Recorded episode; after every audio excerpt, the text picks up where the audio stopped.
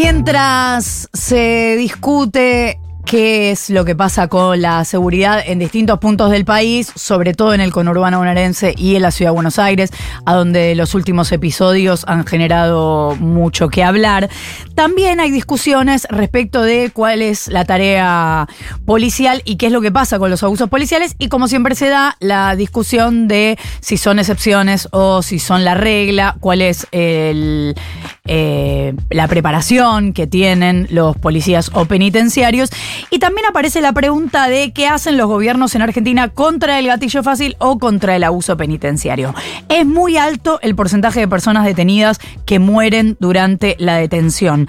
El informe 2023 de la coordinadora contra la represión policial e institucional, lo que conocemos como CORREPI, dice que se triplicaron los decesos en lugares de detención y que eso representa más del 70% de las muertes por violencia institucional.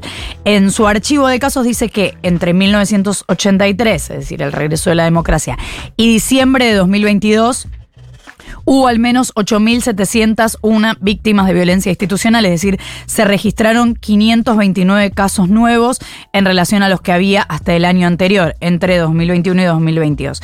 Este año, aniversario número 40 del regreso de la democracia, por suerte sin interrupciones, se cumplen también 20 años de la sentencia contra Argentina en la Corte Interamericana de Derechos Humanos en el caso Bulacio, que ordenó al Estado terminar con las detenciones arbitrarias, algo que no se cumplió en ninguna gestión de gobierno.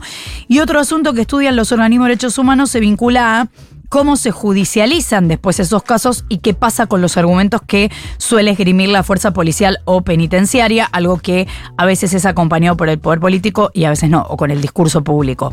Por ejemplo, después del asesinato del joven futbolista Lucas González a manos de la policía de la Ciudad de Buenos Aires, un informe del CELS del Centro de Estudios Legales y Sociales dice que entre 2010 y 2018 hubo apenas 13 policías procesados y 5 condenados de un total de 32 causas iniciadas por gatillo fácil en la justicia porteña. Lo que dice el informe es que la mayoría de esos casos no llegó a juicio oral y 3 de cada 5 acusados fueron sobreseídos porque los tribunales consideraron que los agentes habían actuado en legítima defensa.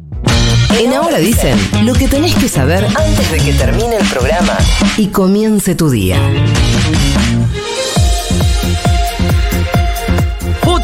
Informa primero. Noticias para despabilarte. Marcha de organismos de derechos humanos a la legislatura porteña será a las cuatro y media de la tarde para repudiar el acto homenaje que convoca La Libertad Avanza a lo que llaman las víctimas del terrorismo. La protesta busca manifestarse en contra de que se instale la teoría de los dos demonios en lugar de subrayar el genocidio estatal. Las madres de Plaza de Mayo convocaron a la nueva ronda de los jueves. Se reglamentó el bono de 60 lucas para empleados registrados y se oficializó también la medida para eh, a través de una resolución general de AFIP que se publicó en el boletín oficial. Es oficial la prórroga del pago del componente eh, impositivo, en realidad la cesión del pago del componente impositivo de las cuotas del monotributo para las categorías A, B, C y D. También se indicó que los empleadores obligados a pagar la asignación no remunerativa dispuesta en el decreto deberán informar a AFIP dichas sumas.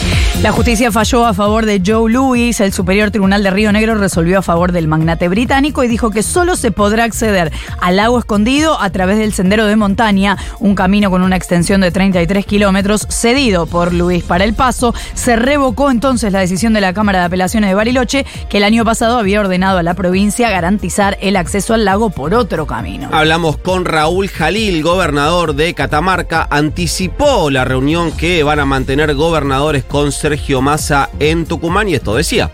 El viernes y sábado nos juntamos en Tucumán, pero no solamente por un acto político, también hay que rediscutir algunas cosas de la agenda de campaña. ¿no?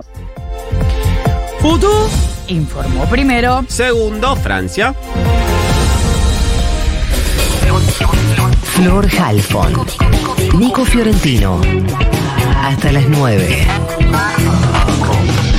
Futurock.